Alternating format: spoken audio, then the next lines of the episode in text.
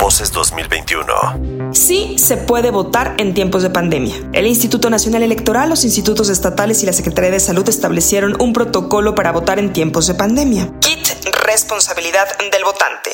Cubrebocas, careta si lo requiere, alcohol gel, una pluma o un marcador si así lo requieres, sana distancia y ganas de votar. Kit responsabilidad de los funcionarios de casilla. Cubrebocas, caretas así lo decide, alcohol gel, sana distancia y marcadores sanitizados para emitir el voto. Todos los responsables de casillas tendrán la obligación de sanitizar frecuentemente las zonas en donde se concentra la gente para emitir el voto.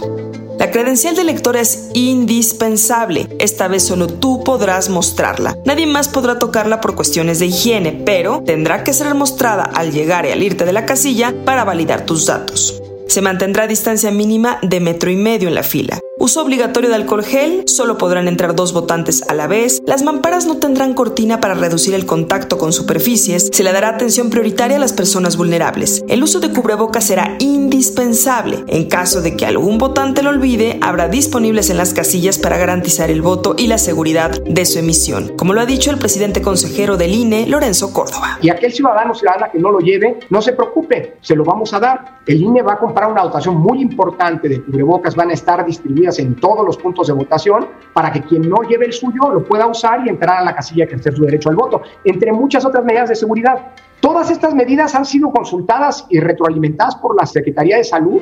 El Instituto Nacional Electoral ha cumplido con la estrategia sanitaria y hay condiciones para ir a las casillas, así lo reconoció el subsecretario de Salud Hugo López Gatel. En general hemos visto que está muy bien hecho y que asegura las condiciones favorables para tener elecciones en condiciones de eh, seguridad sanitaria. Así que no hay pretexto, hay condiciones sanitarias para ejercer el voto el 6 de junio. W Radio. Voces 2021. Vamos a escucharnos.